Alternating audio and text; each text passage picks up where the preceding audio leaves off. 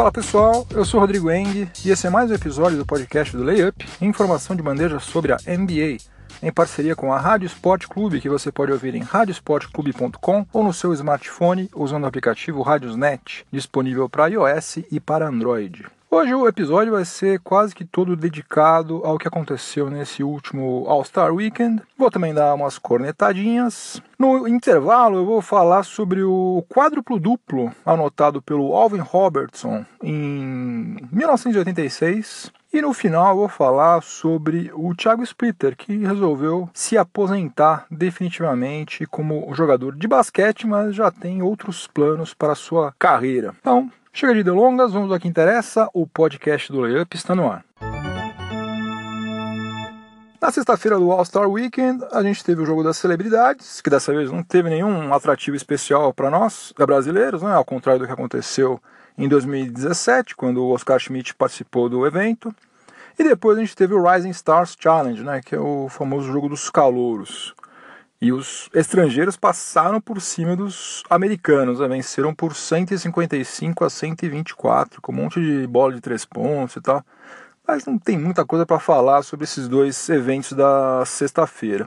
No sábado, como sempre, é, ocorreram as competições individuais, daí já fica mais interessante. Primeiro, o Spencer Dinwiddie, armador do Brooklyn Nets, venceu o desafio de habilidades derrotando o Buddy Hill do Sacramento Kings na final. E aliás, depois de duas edições consecutivas, um jogador de backcourt né, voltou a, a, vencer, né? Porque em 2016 o campeão foi o Kristaps Porzingis, cara que tem 2,21 metros e em 2017 o campeão foi o Carl Anthony Towns, que se não me engano tem 2,13. Dois jogadores de frontcourt, grandalhões. Esse ano ficou ainda mais patente que é essencial para o cara que pretende ganhar esse desafio aí acertar de cara, de primeira, aquele tal passe lá, jogar a bola naquele círculo. É, se eu fosse participar desse desafio aí, eu ia ficar treinando o passe que nem um maluco. O resto eu ia deixar para depois. Sei lá, se não der tempo, eu treino só o passe. Porque é, o cara que já erra o passe de cara, daí já ferrou tudo. Ele vai ficando mais nervoso, perde um tempão, complica tudo, estraga tudo. Ao passo que se você acertar, aí você não tem que se preocupar com mais nada, praticamente, só com um chute de três pontos. E convenhamos que é muito menos menos constrangedor você ficar chutando de três pontos quatro, cinco, seis vezes do que você ficar tentando jogar a bola num círculo que está pertinho ali, né? Sei lá, uma dica para você que está na NBA, treine o passe, viu? Não fica preocupado com as outras coisas. Treina só o passe e o resto você se vira lá na hora. Aliás, por falar nesse passe aí, aconteceu um negócio meio bizarro, né? Porque o Joel Embiid, ele deu uma de malandro na série contra o Laurie Markkanen. É, ele errou o passe. Ele errou o passe, mas ele pegou a bola como se nada tivesse acontecido e foi chutar de três pontos lá do outro lado da quadra. Mas não adiantou de nada porque o finlandês converteu primeiro e também porque todo mundo viu que ele não tinha acertado o passe, né? Então, se eventualmente a bola dele caísse primeiro, alguém ia falar alguma coisa, alguém ia, opa, peraí, para tudo aí que você está dando uma despertão.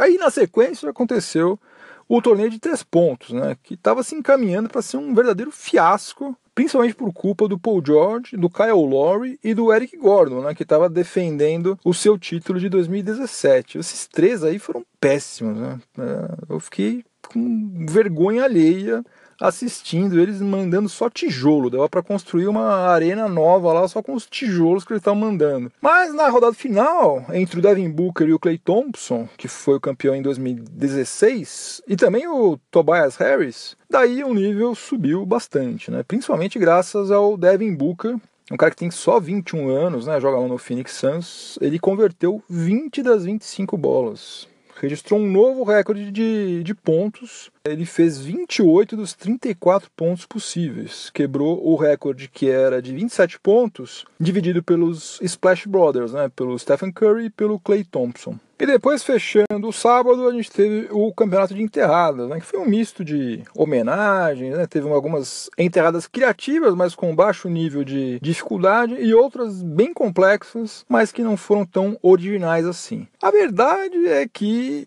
já se passaram mais de três décadas desde, desde quando existe né, esse, essa competição, e não sobrou muita coisa diferente para ser feita. Né? Os caras tentam quebrar a cabeça lá para fazer alguma coisa nova, mas não é fácil, né, gente? Já 30 anos com essa história, hein? mais de 30 anos. O cara inventar alguma coisa que ninguém fez ainda, realmente não é fácil. Mesmo assim, ó, pelo menos duas chamaram a minha atenção. A primeira enterrada do Donovan Mitchell, que ele joga a bola numa outra tabela, posicionada atrás da, da principal, pega no ar e enterra. Isso aí realmente foi um negócio bacana, diferente, que não é fácil fazer, porque calcular o timing não é uma coisa muito simples nesse caso aí, porque uma tabela que fica fora da quadra, numa outra posição, ele deve ter treinado bastante isso aí para acertar de cara.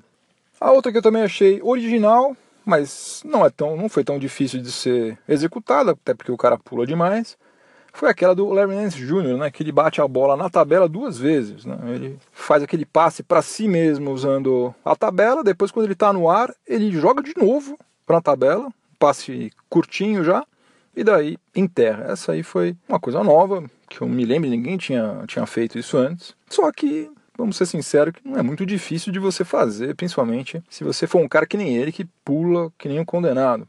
E a propósito, eu achei bastante legal aquela homenagem que ele fez pro, pro pai dele, né? Repetindo a mesma enterrada que deu o título lá em 1984, usando o uniforme do Phoenix Suns, né? Mas é inegável que a do pai dele foi muito mais bonita, né? O, o Larry Nance pai ficou meio que flutuando no ar, né? Ficou completamente ereto, assim, do lado da, da cesta, né, olhando meio de lado pro aro. Plasticamente foi muito mais bacana a do Lawrence Pie. Não sei se eu estou sendo meio nostálgico, mas pelo menos foi essa a sensação que eu tive. De toda maneira, é uma homenagem muito bacana de ser feita. Aliás, deixa eu abrir um parênteses aqui, porque é, você já imaginou a confusão que daria se, por exemplo, um, um jogador do Flamengo usasse o uniforme do, do Vasco, ou sei lá, se um jogador do Palmeiras usasse o uniforme do Corinthians em algum evento que tivesse as mesmas proporções que esse aí, né? Acho que ia sair morte, né? Acho que ia ter uma confusão tão grande, ia dar um bafafá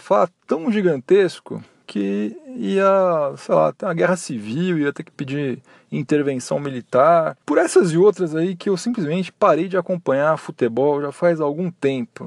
Infelizmente, aqui a gente vive numa poço cultural, né? um poço fundo, cheio de lama. Não existe cultura esportiva, não existe respeito pelo próximo, não existe consideração. O cara não consegue ver as qualidades do outro, né? É tudo que é do outro não presta, é um lixo, só o meu time que é bom, isso aí afastou muita gente dos estádios, a mim também, já faz muito tempo. Meu filho, nem fiz questão nenhuma dele, dele se envolver com futebol, ir em estádio, torcer para time. Justamente que eu tenho medo, tenho medo de verdade ambiente terrível. Por isso que já faz muito tempo que eu acompanho NBA, que lá talvez exista alguma coisa parecida com isso, em alguns grotões lá, um pessoal mais chucro, mas a regra não, não é essa, né? A regra é um cara que joga em um time poder fazer uma homenagem pro pai dele vestindo o uniforme de outra franquia sem que o mundo caia em cima dele.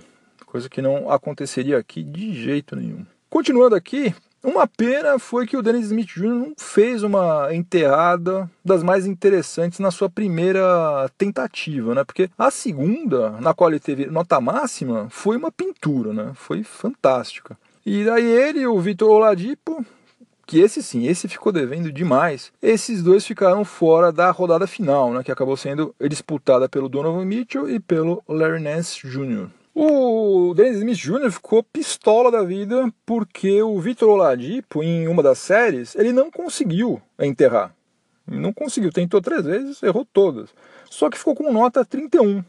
31 pontos ali, os jurados deram 31 para ele. Enquanto o Dennis Smith Jr., que enterrou de costas, fez um double pump, ele ficou com nota 39. Aí, particularmente, eu acho que tem uma coisa muito errada aí. Eu acho que a nota do Smith Jr. talvez fosse essa mesmo, não sei. Quem sou eu para julgar isso? Mas eu acho que a do Oladipo é que foi muito alta, né? Porque afinal de contas é um campeonato de enterrada. O cara vai lá e ele não enterra, é zero, né? Para mim, pelo menos, se fosse campeonato de tentativa de enterrada, putz, daí eu com 45 anos de idade talvez tirasse um 10, né? Se fosse só tentativa, pô, eu ia me esforçar pra caramba, não ia conseguir nenhuma vez, mas já que é tentativa, tentativa eu faço várias. Agora, não é, né? É campeonato de enterrada. Ele não conseguiu nenhuma, para mim, pelo menos, seria zero. E daí entrou também em cena o fato de que dos cinco jurados que estavam lá, que eram verdadeiramente do ramo, tinha apenas o Julius Irving, o, o Dr. J, esse totalmente do ramo, né? Atolado até a alma no ramo das enterradas, e a Lisa Leslie, né? Que é a ex-jogadora da WNBA. E daí, por conta disso, ficou rolando uma chiadeira, né? Umas mídias sociais e tal. Olha só, esses caras não entendem nada, como é que eles dão essas notas aí, que absurdo e tal. Isso aí eu acho que seria um problema de todos os problemas que a NBA tem para resolver. Esse aí seria tão fácil de você solucionar, né? Era simplesmente é, fazer o seguinte: todos jurados tinham que ser obrigatoriamente esses jogadores da NBA e que já foram campeões do torneio. Quem que pode manjar mais de enterrada do que um camarada que já jogou na liga e já foi campeão? Ninguém, né? Então, aí, mesmo que ficasse essa coisa de, puxa vida, eu não sei se tá justo, se não tá justo, se foi certo, se não foi certo, pelo menos quem tá dando a nota é um cara que manja do assunto, né? Daí tem autoridade para dar a nota que ele quiser porque, sinceramente, Mark Wahlberg, o outro lá, DJ Khaled, aí já não sei, né? Sinceramente, ficou meio esquisito mesmo.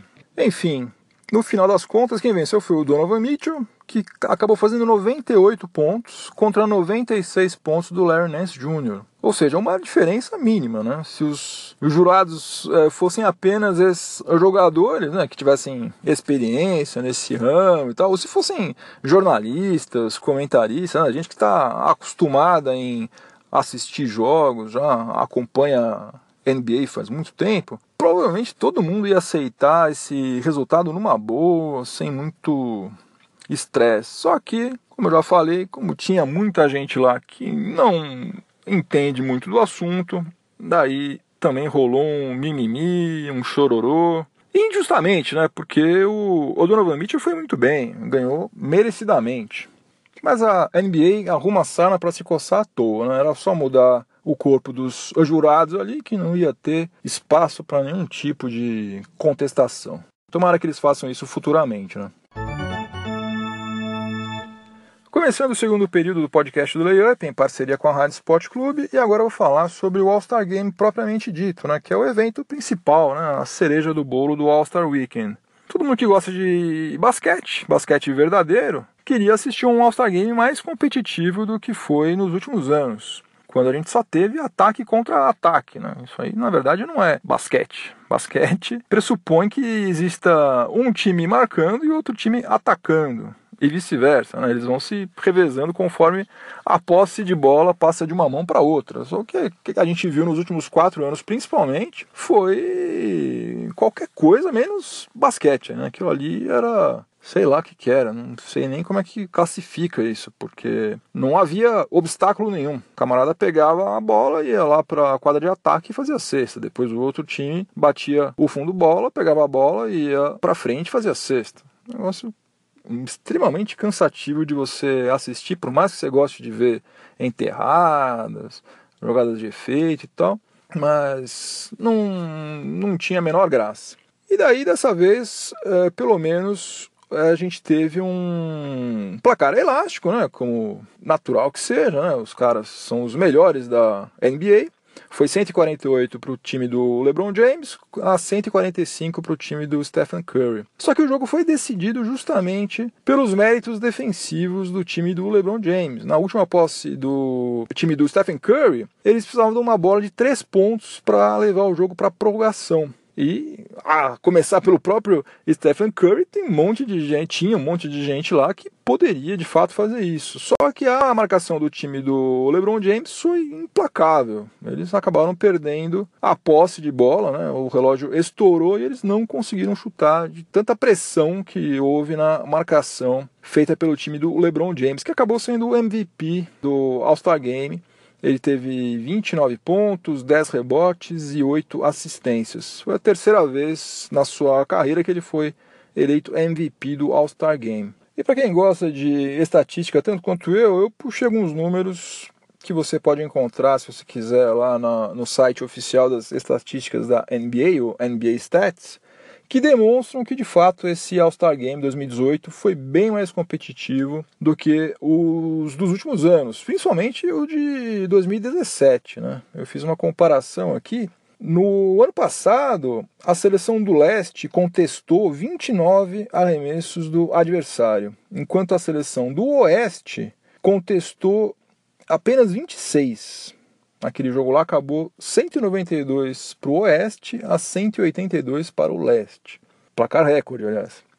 Já nesse All-Star Game eh, desse ano, o time do LeBron contestou 76 arremessos e o time do Stephen Curry contestou 64. Ou seja, qualquer um desses dois times eh, nesse ano contestou mais arremessos do que a soma dos arremessos contestados pelas duas seleções em 2017. Agora, o grande Cadum, Cadum Guimarães, ex-armador da seleção, meu ídolo quando era eu moleque. Aliás, deixa eu abrir um, um parênteses aqui. Quando eu jogava no Pinheiros, todo mundo me chamava de Eng. Mas no colegial, eu era Cadu. Todo mundo me chamava de Cadu, porque eu falava tanto nele, eu era tão fã dele, eu achava o máximo. O cara era alto e era armador. Armador é, os pivôs que me perdoem, mas o armador é o cara mais importante de qualquer time, né? Não precisa nem ter dúvida quanto a isso. É o cara, é o cérebro de qualquer time. E ele era um cara alto, eu era alto também, só que eu não tinha o chute que ele tinha, eu não tinha velocidade que ele tinha, não tinha o drible que ele tinha, não conseguia conduzir a bola. Se eu fosse tentar bater bola, vinha me roubar a bola em 3 segundos. Ele não, ele era um cara alto como eu, mas que conseguia fazer tudo isso. Então ele era meu ídolo, eu queria ser que nem ele. Claro, gostava do Oscar, Marquinhos, Carioquinha, é, Rock Smith, esses caras, esses caras que eram super feras também. Mas eu tinha uma predileção naquela época pelo Cadum, e daí todo mundo acabou me chamando de Cadu. Um monte de gente lá do colegial até hoje não deve saber que eu me chamo Rodrigo, deve achar que o meu nome é Carlos Eduardo, porque quem não era da minha sala, não ouvia chamada, talvez não saiba, porque o apelido que pegou mesmo por causa do Cadum, para mim foi Cadu. Mas enfim, o Cadum participou lá da transmissão da ESPN e ele levantou uma questão bastante pertinente, eu concordo totalmente com ele. Ele acha que o aumento da competitividade não teve relação nenhuma com a mudança do formato do All-Star Game, né, que eles acabaram né, com o leste contra o oeste, trouxeram essa história de capitães e tal. Na verdade, o que aconteceu foi que os próprios os jogadores eles se conscientizaram de que eles precisavam proporcionar um espetáculo mais interessante. Né, e também a NBA deve ter feito uma pressãozinha para que isso acontecesse. Até mesmo porque o Chris Paul, que ele é o presidente da Associação dos Jogadores, ele mesmo já tinha reconhecido publicamente que alguma coisa precisava ser feita para consertar a chatice na qual o All-Star Game tinha se transformado.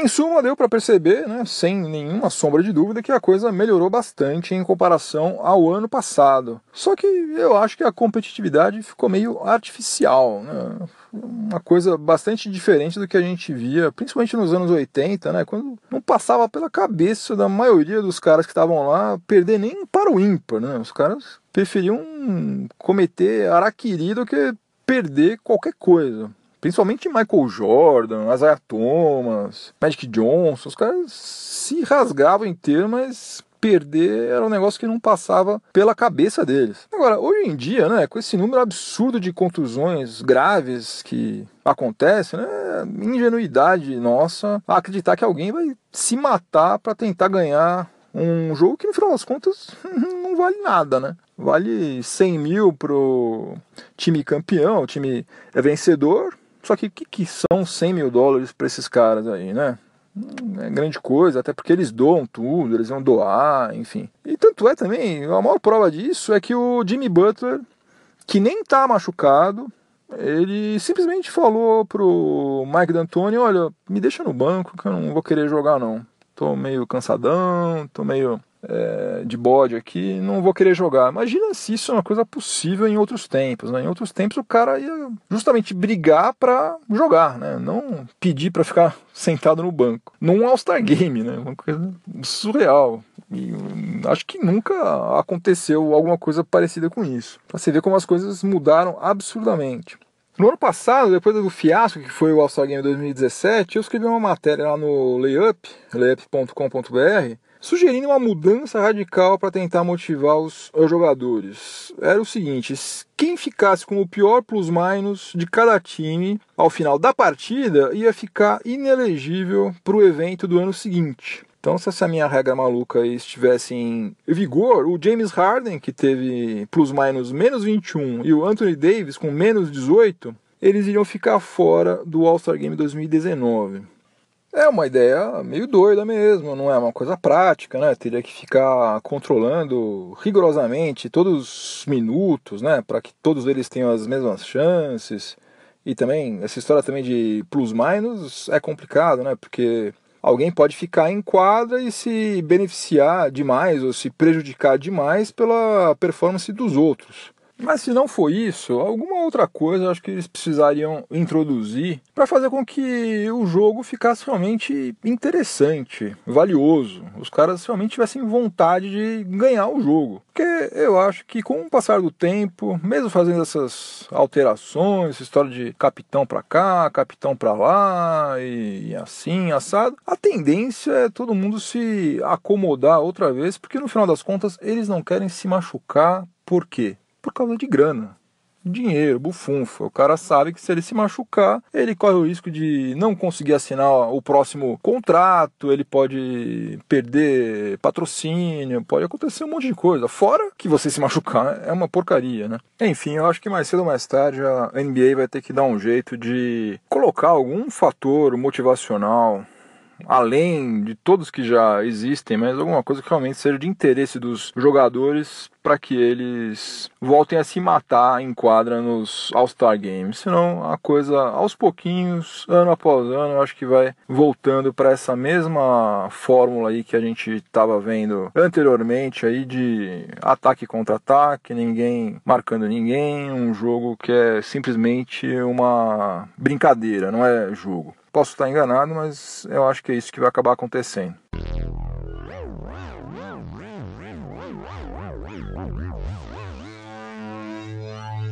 Esse barulhinho aí meio esquisito são as engrenagens aqui da nossa máquina do tempo.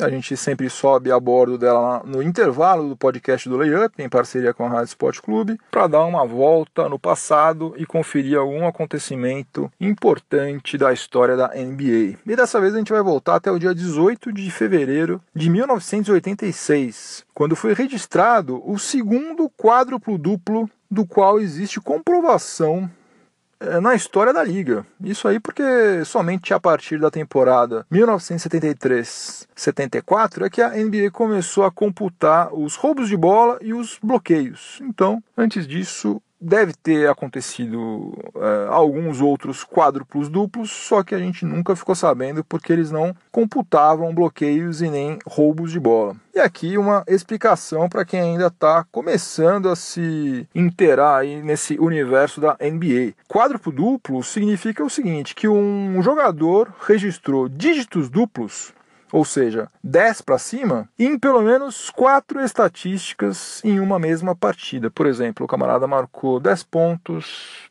pegou 12 rebotes, fez 15 assistências e roubou é, 11 bolas. Isso aí é um quádruplo duplo. E por motivos óbvios, é, é muito mais raro acontecer um quádruplo duplo do que um triplo duplo ou obviamente, um duplo-duplo. Né? Tanto é raro que desde a temporada 73, 74 até hoje, já aconteceram mais de 50 mil partidas na NBA e apenas quatro quádruplos duplos. E quem anotou esse quádruplo duplo que nós viemos visitar aqui no dia 18 de fevereiro de 86 foi o Alvin Robertson, um dos jogadores acima da média que usaram a camisa número 21 do San Antonio Spurs?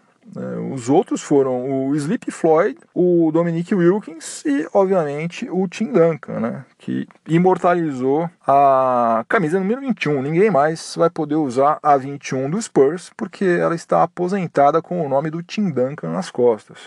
O camarada foi um monstro. Mas vamos lá, o quádruplo duplo do Alvin Robertson foi mais especial do que os outros três porque ele foi o único registrado com roubos de bola numa vitória do Spurs sobre o Phoenix Suns no Texas por 120 a 114. O ala armador, que na época tinha apenas 23 anos de idade e tinha sido eleito All-Star pela primeira vez, ele marcou 20 pontos, ele pegou 11 rebotes, fez 10 assistências e 10 roubos de bola.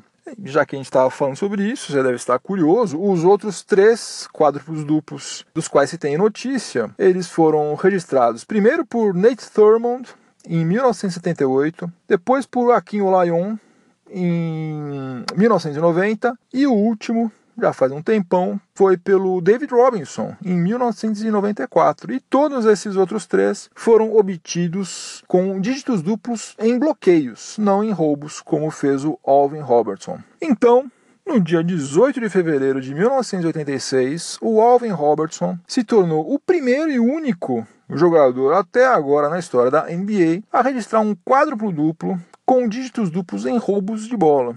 E olha só, há 32 anos ninguém repete esse feito aí não há a menor possibilidade da gente prever quando, né? Ou mesmo se ah, isso vai voltar a acontecer. É, mas eu acho que se alguém tem atualmente alguma possibilidade de fazer isso, eu diria que esse alguém é o Draymond Green. Né? Principalmente quando ele está mais preocupado em jogar basquete do que em chutar os Países Baixos alheios. Né?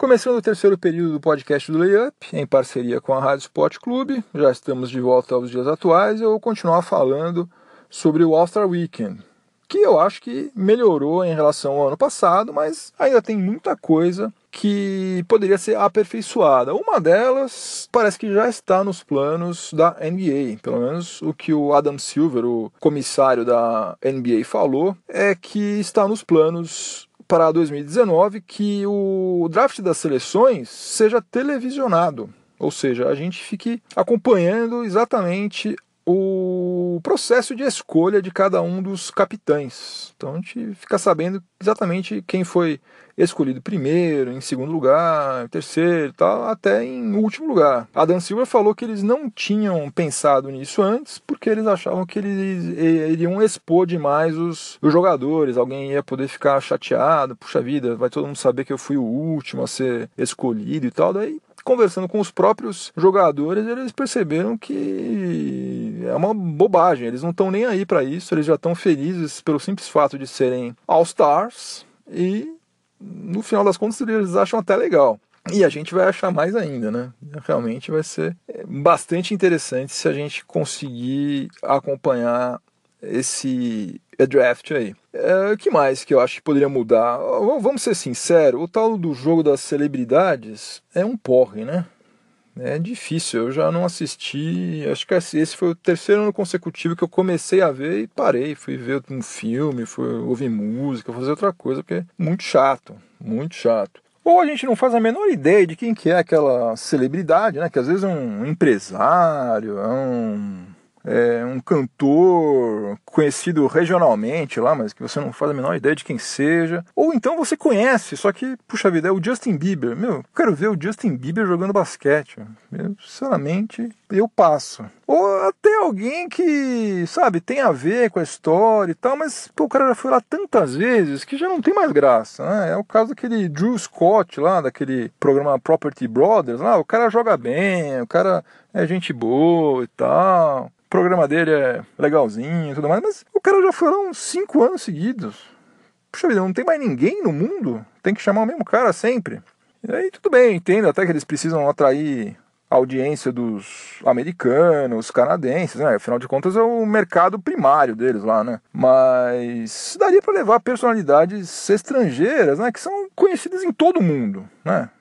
Hoje em dia, com esse mundo globalizado, todo mundo conhece tudo, daria para você despertar o interesse de mais gente, né? E falando especialmente sobre nós aqui, é brasileiros, pô, não daria para levar, sei lá, o, o Guga Kirten, ou sei lá, Rodrigo Santoro, Gisele Bündchen, sei lá, alguém, tem um monte de pessoas aí que são mundialmente conhecidas, né? Todo mundo ia querer ver qualquer um desses três aí jogando. Imagina que legal que seria. Né? Então, fica aí a minha sugestão, NBA. É, outra coisa que não dá para entender realmente é essa fixação com o tal do Kevin Hart, né? Eu não sei, acho que ele assinou um contrato vitalício lá com a NBA, né? Porque, caramba, será que ele é o único comediante que se identifica com o basquete? Né? Não tem nenhum outro. Os Estados Unidos é um país tão gigantesco, não tem mais ninguém lá. Um monte de negro fazendo stand-up comedy em cada esquina, tem uns 30, não tem um, umzinho que se quer lá para variar, tem que ser sempre ele. Aliás, também não sei porque que tem que ser comediante para apresentar esses eventos aí. Sinceramente, podia ser qualquer outra pessoa, né? O cara não precisa ser comediante, tudo tem que ser engraçadinho, né? Não vejo muita razão de ser. E olha que eu gosto dele, eu achei esse filme, esse Jumanji novo aí, legalzinho e tal, mas já deu, né? Kevin Hart já deu. Outra coisa maçante também, na minha opinião, é claro, deve ter gente que adora, mas eu acho chatíssimo, é a quantidade absurda de música que tem, né? É muita música, gente. Já começa aquela apresentação dos jogadores lá no All-Star Game que parece que demora uns 40 minutos, né? Não acaba nunca aquilo ali. Fica aquelas coitadas daquelas cheerleaders dançando que nem umas retardadas, sem parar, indo pra frente, para trás e tal. Meu, o menino deve ficar com um labirintite de ficar fazendo aquilo lá durante tanto tempo. E, ó, na boa, aquilo lá é quase desumano, né? As coitadas meninas lá podiam dar uma cadeira para cada uma lá, dar uma sentada, espera até falar o nome de todo mundo aqui, porque tem que chamar todo mundo, fazer uma piadinha com o nome de todo mundo. É, olha, cansativo isso aí. Daí tem a história do hino. O hino é obrigatório, todo evento lá tem hino, no que eu acho que eles fazem muito bem. E geralmente é um negócio emocionante, né? Porque a maior parte deles é bem executada, né? Só que esse ano aí foi constrangedor, né? A Ferg foi, não sei que, que ela tomou ali, que, que ela imaginou que seria uma boa ideia cantar daquele jeito, né? Aliás, a, a NBA não paga, né, para os artistas irem lá se apresentar, né? Porque eles já têm uma mídia gigantesca, né? Só que eles deveriam ter a possibilidade de vetar esse tipo de coisa, né? Ó, minha filha, vem aqui e me mostra como é que você vai cantar lá na hora pra gente ver se a gente quer mesmo que você vá ou não. Porque conforme for, melhor não. É, e acho que era o caso, né? Porque foi uma coisa bizarra. Daí depois, no intervalo, é, em vez dos caras entrevistarem, ontem tava lá Bill Russell, Karim Abdul-Jabbar, é, Jerry West, é, celebridades verdadeiras mesmo, Arnold Schwarzenegger tava lá, o cara já foi governador da Califórnia, o cara já exterminou o futuro, tudo mais. Em vez de você ir falar com esses caras, ou mostrar lances do jogo, né, teve um monte de lance bacana, não, você fica assistindo é, show de um cantor que eu sinceramente não sabia nem quem era, se não alguém falar lá, ah, esse é o Pharrell, eu não sabia quem era, não curto, não é minha praia, muito obrigado. Eu gosto de basquete, gente, não gosto dessas coisas. Enfim, resumindo tudo, eu acho que deveria ter mais brasileiro lá no jogo das celebridades, ou pelo menos gente que a gente saiba quem é, né? Já seria uma grande coisa. É, menos Kevin Hart, ou nenhum Kevin Hart, ele já é baixinho, podia sumir com ele. E menos música. Daí acho que ia ficar redondinho. Vamos ver se alguém me escuta lá na NBA e faz alguma dessas coisas. Acho difícil, mas não custa nada eu dar a minha opinião aqui. Chegamos ao quarto e último período do podcast do Layup, em parceria com a Rádio Sport Clube, e agora eu vou falar sobre a aposentadoria do Thiago Splitter, que anunciou numa entrevista concedida ao Globo Esporte que seus dias como jogador de basquete terminaram. Aquele mesmo problema no lado direito da bacia que obrigou o Thiago Splitter a se submeter a uma cirurgia para colocar uma prótese, e o impediu de jogar por praticamente um ano inteiro, surgiu exatamente a mesma coisa no lado esquerdo agora. Agora não, né? Já faz um bom tempo. E daí a solução seria ele se submeter a uma outra cirurgia do mesmo tipo, e daí ia ter que passar pelo mesmo processo de recuperação, aquela incerteza de como é que ele ia ficar fisicamente, tecnicamente depois de tudo isso e tal. Daí, diante dessa perspectiva, ele achou que era melhor pendurar os seus sneakers definitivamente, né? E o cara que foi o primeiro campeão brasileiro lá na NBA, é, ele está começando agora a se preparar para trabalhar com outras atividades relacionadas ao basquete. Né? Ele já fez um curso de jornalismo que é oferecido lá pela Associação dos Jogadores lá da NBA. E aliás, ele saiu muito bem, se saiu muito bem fazendo entrevistas nesse último All-Star Weekend. Se você não, não achou, vai lá no perfil dele lá no Twitter que você vê várias entrevistas que ele, que ele fez lá. Ele está estudando business em Harvard, nada mal, hein? E também já está conduzindo alguns training camps para jovens, ou seja, ele está testando todos os terrenos aí para ver do que ele gosta mais e para ver em que tipo de atividade que ele vai se dar melhor, né? Ah, o certo é que ele vai continuar trabalhando com basquete, mesmo que não seja mais como o jogador, ele vai continuar neste meio aí, que é um meio que ele conhece como pouco. E essa aposentadoria dele me fez pensar em como a gente foi privilegiado em ver Thiago Splitter jogando na NBA no nível em que ele jogou, né? Porque se você for pensar, NBA existe desde a temporada 1946-47 e a gente precisou esperar até 2013, 2014, ou seja, 67 anos, para ver um brasileiro ser campeão da liga. E não é que o Splitter apenas fazia parte do, do time do San Antonio Spurs, né, que venceu aquele Miami Heat do LeBron James, do Anyway, de Chris Bosh. O Splitter ele foi titular em 50 das 59 partidas que ele jogou na fase regular e em 18 dos 23 jogos nos playoffs. Né? Um cara que pontuava, pegava rebote, protegia a cesta e ainda tinha um passe muito acima da média para os jogadores da posição 5. Popovich usou ele pra caramba, ele foi fundamental para o título do San Antonio Spurs. Olha, eu desejo todo o sucesso no mundo, de coração, lá para o Thiago Splitter nessa nova fase aí que ele vai começar, seja lá o que ele for fazer, eu acho que ele vai longe, honrou o nome do nosso país num ambiente extremamente competitivo, né? fez um papel belíssimo por lá. E eu tenho certeza que ele vai brilhar ainda muito mais lá no, no cenário da NBA, seja como técnico, general manager, jornalistas, seja lá o que ele for se meter a fazer por lá, eu tenho certeza que vai dar certo. Fim de jogo, não tem prorrogação, porque eu dessa vez converti um game winner histórico, fantástico. Pena que no, no podcast aqui não tem imagem, mas eu infiltrei, dei um 360, fiz uma ponte aérea para mim mesmo com o auxílio da tabela e enterrei de costas. Uma pena. Quem viu, viu. Quem não viu, pode imaginar apenas. Se você estiver ouvindo esse episódio na Rádio Esporte Clube, continue sintonizado por aí que vem mais informação esportiva de qualidade na sequência. Se você estiver ouvindo em alguma plataforma de podcast, aproveite para avaliar positivamente o podcast do Layup. E é isso aí. Até a próxima. Juízo. Um abração. Tchau, tchau.